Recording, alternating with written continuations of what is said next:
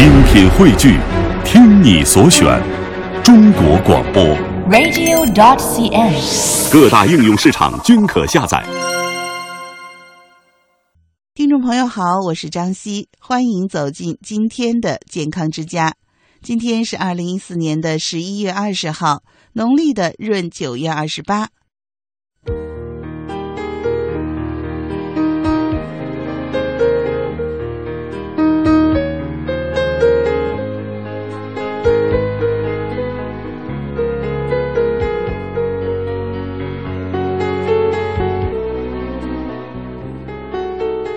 颈椎病是我们常见的关节疾病，也是我们老年朋友常见的问题。颈椎间盘的老化和退行性改变是引起老年颈椎病的根本原因。对老年颈椎病患者来说，选择适宜的运动项目进行锻炼，既是一种治疗方法，又是一种极为重要的巩固疗效的手段。甚至可以说呀，运动锻炼在某种程度上比药物还好，因为我们的颈部是整个脊椎活动范围最大的部分，但是呢，日常生活当中却极少有机会活动到最大幅度。而老年朋友的颈椎病人呢，由于颈椎老化及退行性改变，影响了他的生理功能，并且引起了一系列的临床症状。通过运动锻炼，可以使老年患者的颈部生理功能得以增强，症状得以消除。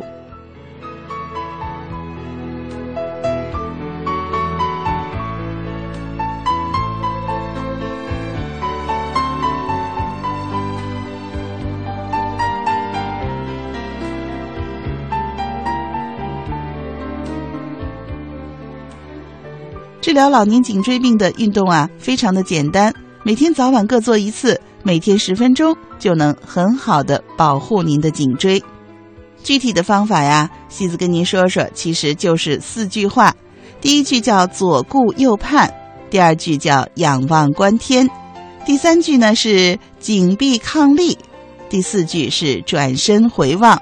好，我们详细的给您说一说，所谓的左顾右盼呢。您坐着和站着都可以，两只手叉腰，头颈呢轮流向左、向右平行的旋转，转到最大的限度啊，稍微回转以后再超过原来的幅度。两只眼睛呢也随之尽量的平行向后方或者后上方看，两侧各转动十次就可以了。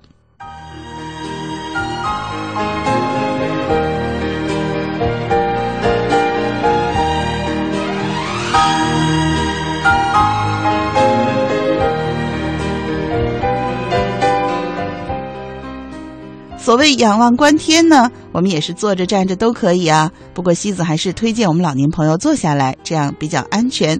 也是双手叉腰，头颈呢向后，像看天上的星星一样，并且要逐渐的加大幅度。稍稍停数秒以后还原，一共做八次就可以了。第三个动作叫做颈臂抗力，您同样坐下来，然后双手交叉，紧紧的抵住头后枕部。头颈用力向后拉，双手呢则用力向前拉，持续对抗几秒钟以后还原，可以做六到八次。还有一种方法呢是两手在头后枕处相握，两臂夹紧两侧的颈部，头颈用力的向左或者向右旋转，而用手臂阻止它，这样呢也可以做六到八次。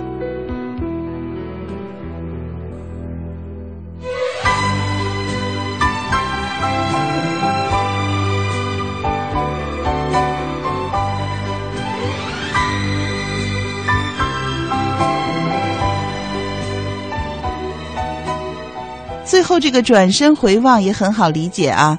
那么这个呢，最好还是站着来。但是西子觉得啊，其实老年朋友要根据自己的身体状况坐着也可以。那如果站着的时候呢，就是右脚向前，采取弓步的姿势，身体呢向左边旋转，同时呢要把右掌尽量的向上伸，掌心向上，左掌呢用力的向下拔，并且回头看左手的方向。还原以后改为左脚向前，左弓步，那方向相反，动作相同。左右交替进行，做上八到十次。那如果老年朋友年纪大了啊，这样站着怕不稳当的话，其实您坐着，看自己的另一侧的后脚跟儿，比如说向左转，从后面看右侧的后脚跟儿是一样的。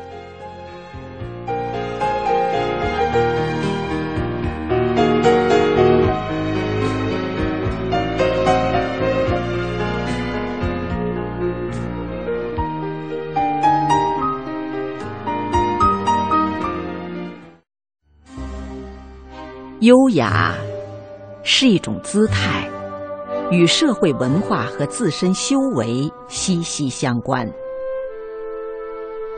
优雅不取决于穿什么品牌服装、住什么样的房子、开什么名车、戴什么名表，它源于内心的满足，源于对贪婪的拒绝。优雅是不多不少的恰好。是此时此刻心灵的放松，是一种享受拥有的能力和智慧。地球给予我们的物质财富足以满足每个人的需求，但不足以满足每个人的贪欲。学会满足，体味优雅。听众朋友，您正在收听的是中央人民广播电台老年之声的健康之家，我是西子。今天节目上半时段为您邀请到北京宣武医院感染科主任医师李全瑞大夫来到我们节目当中，跟我们讲解登革热相关的知识，一起来分享林燕对李大夫的采访。您提到一个很专业的词儿哈，叫非载体药。这个非载体药是怎么一回事？它是一个。呃，解热镇痛抗炎药里边当中的一类，嗯，一类药，呃，就包括像布洛芬啦，呃，这个呃，咱们市场上嗯，芬必得这些都可以是这样的啊，嗯，这个就是在医生的指导下，一定要在医生指导下应用退烧药啊，嗯。千万不要自己随便乱用。嗯，您刚才提到两种药哈，阿司匹林和安乃近。嗯，我知道阿司匹林这种药是对我们的消化道是有侵害的，容易引起消化道的出血。那个安乃近是，比如说它的副作用是侵害我们的器官是，或者它的副作用是。这个安乃近呀，是个比较老古老的药，它成分。小时候。哎。它的，因为它是一个学名，实际上是一个甲烷这个磺酸钠。哎，它是这个，它退烧，它过去副反应比较多，哎，造成这个粒细胞减少，哎，呃，所以呢，就很久就不太用了，哎，不太用了。但在这里提到呢，就是它呢，因为它有，就是它如果合并这个这个跟一些其他药，如果尤其和跟这个这个这个阿司匹林这类药如果合用的话，它也容易加重出血。嗯。安乃近也是这样，它也容易引起出血，那么容易引起粒细胞减少，哎，副反应。那么，呃，用用药起来，如果非要用的话，一定遵医嘱，一定遵医嘱，不要自己擅自应用。啊，在临床上，这种安乃近现在用的应该也很少很少了，像我们医院就没有，哎，几乎不用了。对对，我记得这是我小时候一般那就它副反应太大。嗯嗯。您刚您提到哈，一直提到这个登革热的这个传播媒介是蚊子，被蚊子叮咬。我就想，现在我们用驱蚊液或者蚊香，对我们这个驱呃传播这登革热，您刚才提到那个蚊那两种蚊子，呃，有用吗？还是有有效的，嗯，有效的。因为像这个驱蚊液市场上卖这些都是低毒的，哎，都是菊菊酯类，都是低毒的，哎，对人体伤害不能说一点没有，但是微乎其微，哎，微乎其微，哎，所以呢，呃，对这个两种蚊子是很有效的，嗯，很有效的，可以用这个，可以应用，没有问题的，嗯。嗯。还有就是我们平常用的，比如说风油精啊，这个其实也是有效果的吗？只只要是它蚊子，你抹上这以后，蚊子不再叮咬了，这就没有问题。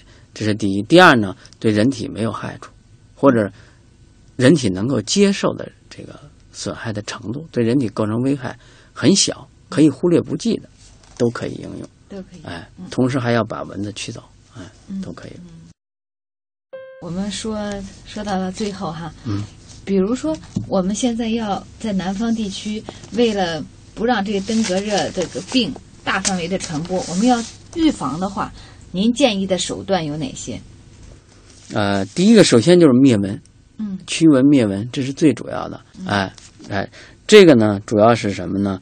啊、还有一个就是呃，消灭这个蚊这个滋养的环境，积水，哎，积水，哎，然后这是，嗯，再有一个呢，就是呃，这个不人员呢，不要进行一些大规模的集会聚集，哎、不要参聚集。还有一个就是对待疾病呢，尽量要早发现，呃，早诊断，早隔离，哎，早隔离，哎，这样呢，以免延误病情。还有一个要做好宣教，这很重要，因为有些人不知道，哎，做好宣教工作很重要。通过各种方式途径都可以做到这一点，哎，宣讲，哎，再一个呢，就是这个这个，刚才咱们讲了，这个搞好个人卫生，嗯。哎，很重要，洗手，哎，搞好个人卫生这些，其他的大部分的是基本上这样。另外，再一个就是预防上饮食方面，饮食方面呢，就是呃，注意劳逸呃清淡饮食，多含富含维生素 C 的，哎，然后呢，劳逸结合，劳逸结合，呃，有一些基础病的病人，高危人群，那么尽量不要到疫区这些地方去，哎、避免与这些病人接触。哎，家里边呢，如果有条件，还是做好这个防蚊的措施。嗯哎，这些手段。嗯。我们最后一个问题啊，嗯。比如说有的人说我以前，比如说去年或以前嗯。我得了登革热，今年这个又有登革热了，尤其是南方地区，嗯。他他还会得吗？他他有没有这个就是抗体？他觉得得过了，他会有这种免免疫性呢？呃，登革热是这样，它不刚才咱们讲的，一开始有四个型都可以治病，哎、对人体治病。啊、如果是同型的，嗯，那么它就可以有免疫力。嗯比如我以前得过一型，那这次对一型它就没有问题。嗯但是对异型的或者多型的，哎，那么它没有免疫力，而且容易加重。哎，比如以前得过一型，那么这次被二型或者被其他型感染了，那么是还更容易使这病情加重。哎，是这样。另外，目前呢，呃，疫苗正在研究阶段，呃，没有这个、疫苗，还没有登革热的疫苗，应该咱们国内应该很快也能，反正正在试试验阶段。听众朋友，您正在收听的是中央人民广播电台老年之声的健康之家。今天节目为您安排的是北京宣武医院感染科主任医师李全瑞大夫的访谈，跟我们聊登革热的相关话题。继续来分享林燕对李大夫的采访。我在从医这么多年，您啊从医多我感觉？呃，二十几年了，二十几年了，呃，我觉着，呃，我不能说呃一点没有哈，嗯。但是绝大多数的病人都是非常好的，嗯尤其现在这两年，尽管外边医患关系说说的，呃，媒体说的也好啊，有一些负面的嗯这个这个东西，呃，但是我想现在大多数病人还是非常有礼貌的，就包括我们看病，啊、一来您好，嗯，临走谢谢，嗯，这一点我作为个人来讲，我很感谢的，嗯。哎、我很感谢，哎、呃，因为我的病人朋友也比较多啊、接触的比较多，全国各地老家的都有，哎哎，反正作为医生来讲，你应该用把你这些所学的知识，哎，通过一个交流，哎，这个把让病人呃给病人治好病，然后还能让病人理解，你要相互沟通。这个我就提说的题外呢，这是一个呃社会科学的知识，是书本上没有的。那么呃，刚才谈到一个相互信任的问题，还有一个就是交流沟通啊、同样的事情，同样的东西，那么采取不同的交流方式，可能呃那个最后走的结果就不一样。所以交流非常重要，哎，一定要交流，哎，沟通，这是社会科学，啊，那么还有一个自然科学，就是我们的知识，啊，我们应该把社会科学和自然科学两个都结合起来，哎，用在这个医疗上，那么结合的更完越完美，你做的事情就要更好，病人和大夫双赢，我是提倡双赢。而不是损人不利己，啊，双赢。那么，病人也得到了最大利益。那么，我们医疗人员呢，医务人员呢，也获得了最大的荣誉啊。无论从物质还是从精神上，是吧？病人从躯体上和其他身体上、心身心提到心理健康、和谐社会嘛，也是这样，也提到这个啊。所以，我想呢，就是要把运用你的。自然科学知识通过社会科学来医患关系，让他尽量达到一个和谐的美满的程度。病人来的目的是看好病，是吧？我大夫来给病人看病，目的是一个，也是想把你病看看好。哎，就就是这样的。所以呢，呃，关于其他呢，医务人员确实很辛苦。这点我，你看我这么多年了，从医这么多年了，啊，呃，我的职称也是最高。但是我还要倒倒班，值夜班，值夜班，我还要在一线，我还值着二线，还值着西城区的三线，我整个一个人要值这么，就肩负着这么多事情。除了我要干一些一线的活啊，我还要听班还要作为那个传染病的防控西城，我还要有一些这些方面，哎，所以呃很辛苦。啊，一个学医是很辛苦的啊，嗯，可以现在包括说这个和收入来讲，物质来讲，呃，不成比例。这是我想慢慢慢慢随着整体的各方面的素质和环境提高以后呢，嗯，慢慢会好。听众朋友，您正在收听的是中央人民广播电台老年之声的健康之家，我是张希，希子伴您一起读中华养生经典《黄帝内经》。今天我们一起分享的是《素问》第四十五章“绝论”的第七个小部分。首先，一起来分享原文。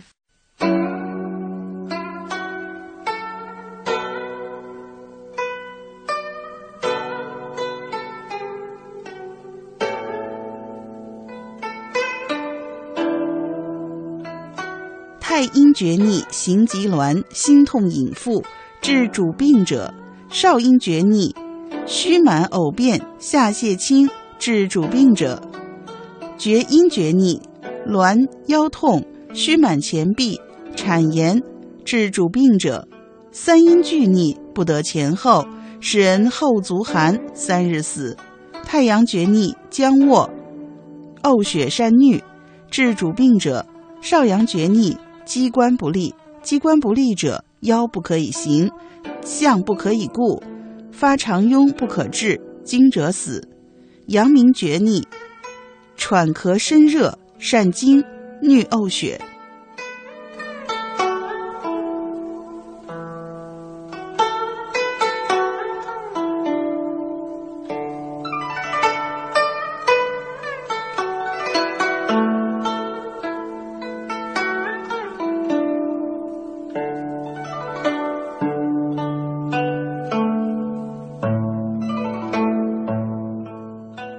您正在收听的是中央人民广播电台老年之声的健康之家，西子伴您读中华养生经典《黄帝内经》。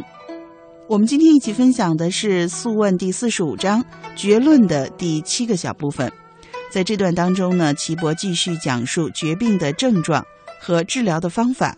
足太阴经的厥逆，小腿痉挛，心痛连及腹部，这是要治他的主病之经。足少阴经的厥逆，腹部虚满，呕逆，下泄清水，这是要治他的主病之经；足厥阴经的厥逆，痉挛，腰痛，小便困难，神志不清，这是要治他的主病之经。假如太阴、少阴、厥阴同时厥逆，大小便不通，并且手足逆冷，上至肘膝，很快就会死去了。足太阳经的厥逆。昏倒，经常流鼻血，这是要治他的主病之经。足少阳经的厥逆，筋骨关节不灵活，腰部就难以动弹，颈项也难以回顾。如果兼发常痈，就难以治疗；如果再发经，就会死亡。足阳明经的厥逆，喘促咳嗽，浑身发烫，害怕看见外部的事物，尤其害怕见到生人，而且会流鼻血、呕血。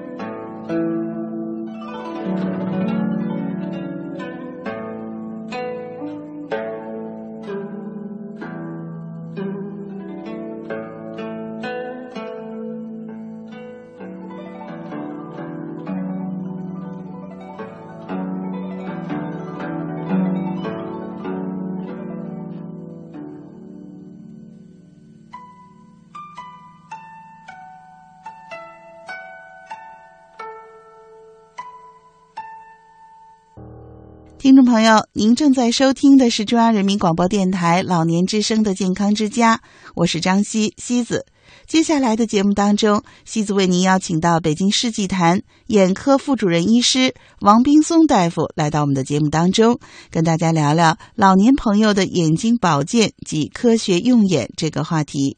一起来听林燕对王大夫的采访。我注意到哈，您戴的是近视镜吗？啊，我戴的是近视镜。对，作为一个眼科医生，您平常戴隐形眼镜吗？我戴的少，嗯，因为呃，今因为是这样，我一一般来说戴隐形眼镜肯定是从美观的考虑嘛，嗯。嗯，就是从这个嗯成像啊什么的，框架眼镜也完全能解决，嗯，生活啊什么的都挺那什么。然后我作为我这个医生，你看我也不像演员，也没有什么应酬，我戴个眼镜我也可以接受，框架眼镜我也可以接受，嗯，所以就不戴。因为戴隐形眼镜，第一个是护理上要比较麻烦一点，另外一个我们也是看电脑比较多，嗯啊，然后那个也也是有些干眼呐、或者这些不舒服，所以我们就自己倾向于戴框架眼镜儿。嗯嗯，是这样。现在我们身边哈有一些小姑娘，尤其是挺年轻的小姑娘，特别爱美。嗯现在呃出现了一种新的东西，叫美瞳。啊，对对，听说听说了，但嗯是这个问问题美的同时吧，也出现了一些问题。嗯，比如说，据你了解，这个美瞳，您建议我们的年轻人戴吗？或者是戴的话，它会一般会对我们的眼睛有哪些问题？啊，嗯。是这样啊，这个美瞳的这个具体成分，呃，我没有仔细去查过哈，嗯、那个我也没有那么时髦，嗯。但是我确实有在门诊上有看到一些病人戴着美瞳，嗯。呃，在显微镜检查一放大，嗯。那个美瞳在我们镜下简直就是不堪忍受，就是整个一个清亮的角膜上面覆盖着五彩斑斓的一些东西，就在那上面贴附着。我们觉得不够安全，真的是不够安全。嗯，所以要我我每次见到这个小姑娘戴着，我就说，嗯，你就要不戴一个比较透亮的一个。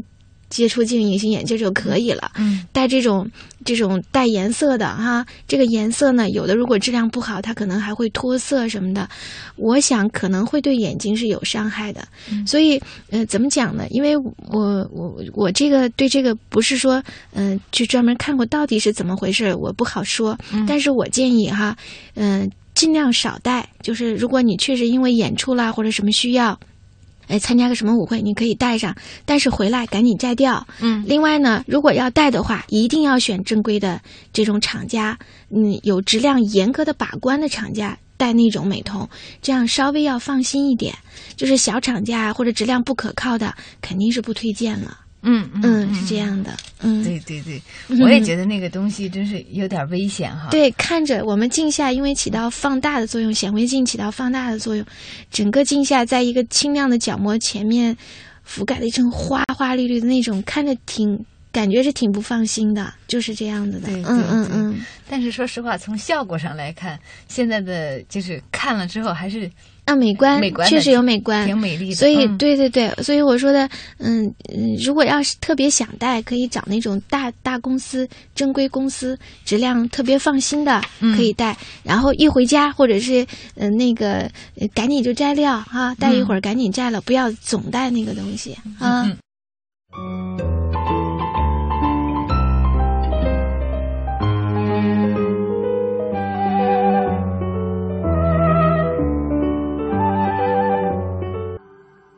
我特别好奇，就是您当时是怎么选择了眼科作为一个眼科医生的？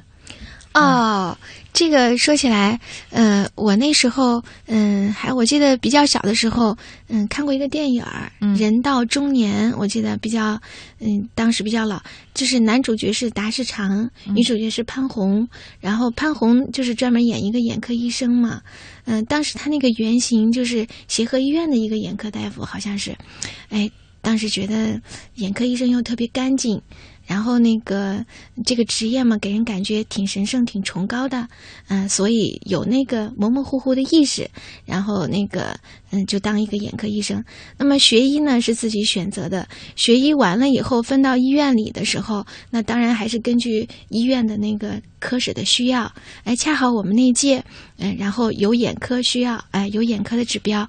那么我因为成绩还好，我可以自己选科室，所以我就一个女生嘛，我就选了眼科。所以最后就成了一个眼科医生。嗯嗯，您是我知道您有海海外学习的经历哈。嗯嗯嗯，您是先工作以后又去学习，还是一直学习？后来是就是在工作的。哦，我是本科毕业以后先工作，嗯，工作了一段时间，又上了研究生，上了研究生，呃，研究生，嗯，有硕士博士，然后博士毕业以后，嗯，又工作了一小段时间，然后再去学习。嗯，就是这样，嗯，就是到国外学习，学习完了等于再回来又做眼科，嗯，一直是在眼科，等于是，嗯，嗯嗯，一直就是从事眼科的工作，啊，对对对，就是期间不断的学习啊，不断的成长的一个过程，嗯嗯嗯，你觉得你自己来说，你的经历来说，你觉得作为一个眼科医生，啊，你对他这份工作你满意吗？就是他能。带给你你想要的东西，或者比如说你的荣誉感啊，想带给你的，比如说理想的实现啊啊。实际上我自己吧。呃，我是你看，我是主搞白内障、青光眼的，嗯，呃，然后那个还有一些我们有分科，嗯，还有一些医生呢是搞眼底呀什么的，那么还有一些搞屈光啊什么的。那我从我这个角度，呃，青光眼那也是是我病人的一大块儿。那青光眼的病人呢，呃，一般来说对医生特别依赖，特别信任。这因为他们好多不需要做手术，然后呢，嗯，他的视视功能也不可能说经过你的治疗能够有恢复，只能说是保持着它不再继续恶化。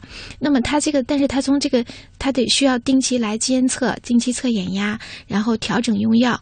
他对医生呢，特别的依赖，特别的信任，这种感觉让我觉得，嗯，就是好像，嗯，觉得有一些小小的这个心理上的成就感。那么另外一块呢，我我搞的专业是白内障，白内障呢。跟青光眼不一样，它就是立竿见影的。白内障成熟了就做手术，做完手术，那么你前一天的视力可能就是数指，可能就不到零零点一，第二天做完打开就是一点零，这种感觉真的是可以重让人重见光明的，让病人重见光明的这种感觉。有的患者。简直是对医生感激的，就不知道怎么样了，就是一下就恨不得都要跪在医生面前的。那个时候，作为医生，嗯，其实现在有些什么呃医患关系的纠纷啦，或者有有些病人也对医生不够理解了，但是。我觉得有时候想到这些病人什么的，嗯，所有所有的这个委屈都可以承受，觉得这个时候作为医生的成就感还是挺大的，自己自我满足的感觉还是挺强的。嗯嗯嗯，还是让你就是很有成就感。哎，对对，嗯嗯，你说到这个问题哈，就是在这个你从医的经历过程当中和病人之间，你遭到过投诉吗？哦，我这里还没有。嗯，你看，你看，嗯，我的性格比较慢，我不着急。呃，另外呢，我其实有时候我我愿意换位思考。我觉得病人吧，他 很多时候，嗯，就是这个，你从他的角度考虑，因为他对你有时候有意见，因为他不理解，他不知道我这个病可能为什么治不了啊，或者什么的。对，所以我觉得有时候有这个。还是沟通不畅，嗯，所以从我来讲，我愿意放下，就是就是放下时间啊，放下功夫，我愿意给你细细的沟通。我觉得病人他不是说一上来就是找找你，我想就是跟你闹事儿，这个我觉得他很少是这样的，所以大部分情况还是可以沟通可以解决的。嗯，我想是这样。嗯嗯，对对，嗯，其实很多都是因为误会哈，可能对对对，嗯，因为双方的。信息了解的不不不平衡，对对，是这样子的。嗯，所以一般来说，我觉得还是，比如说有什么问题，我愿意从他的从病人的角度看他为什么会生气，他是因为怎么，他觉得他这个病可以治，但实际上我这里给他治不了，还是说他觉得这个检检查没有达到他预期的目标，但我这里检查的目的或者是什么出来的效果是什么样的，结果解释给他听，我觉得。这样多多沟通一下，应该一般来说还能解决、能化解的。嗯嗯嗯。这里是中央人民广播电台老年之声的健康之家，我是西子。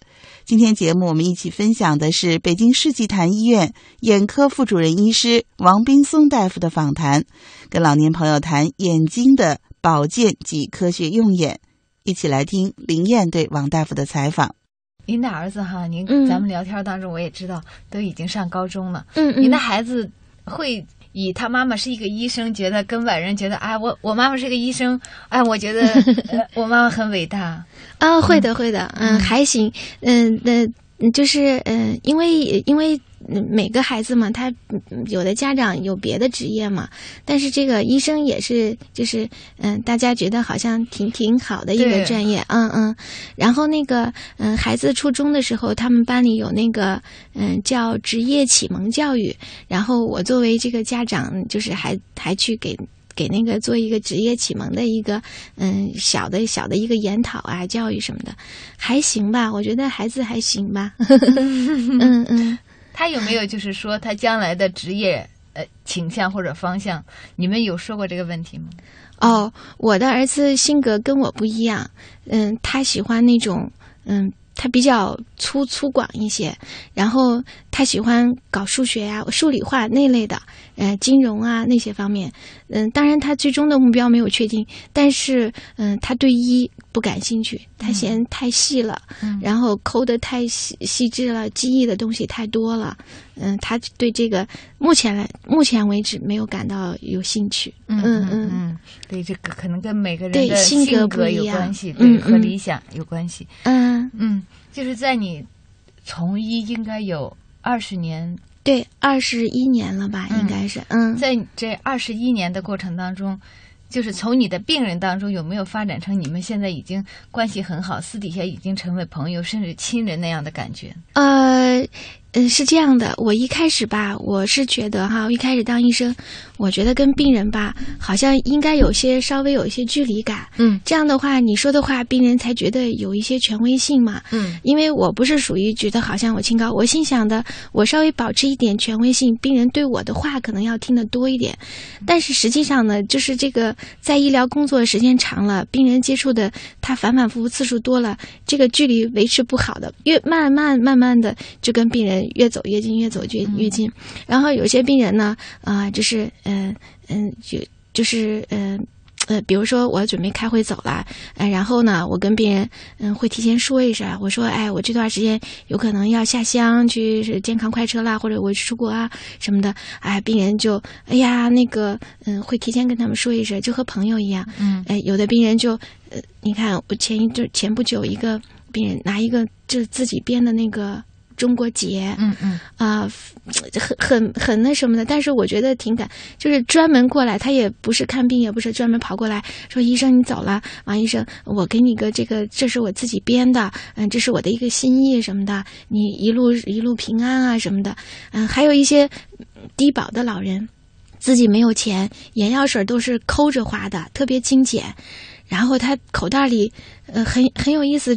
装上两个什么咖啡，我不知道从哪个地方拿来的，装的两袋咖啡啊，或者什么的糖啊什么的塞给你，觉得我是小孩子一样，我 我去拿，就是就就那种就是散包装的那种，嗯，所以我觉得怎么讲呢？就是时间长了吧，嗯，这是互相的嘛，嗯，也是有一些，嗯，这个就是有感情了，就是人和人相处嘛，慢慢慢慢确实有感情了，嗯嗯。嗯嗯。嗯，其实大家还是有有亲情啊，哎，对，有一些。的，嗯嗯。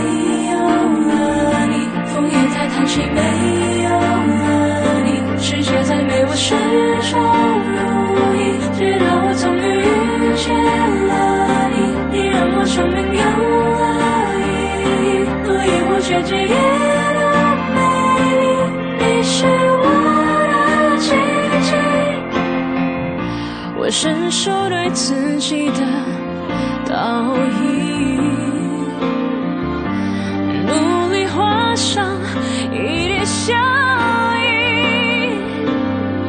可是无论笑得多用力，还遮不住眼泪的痕迹。直到现在，我拥有了你，一人一只翅膀相拥就能飞翔。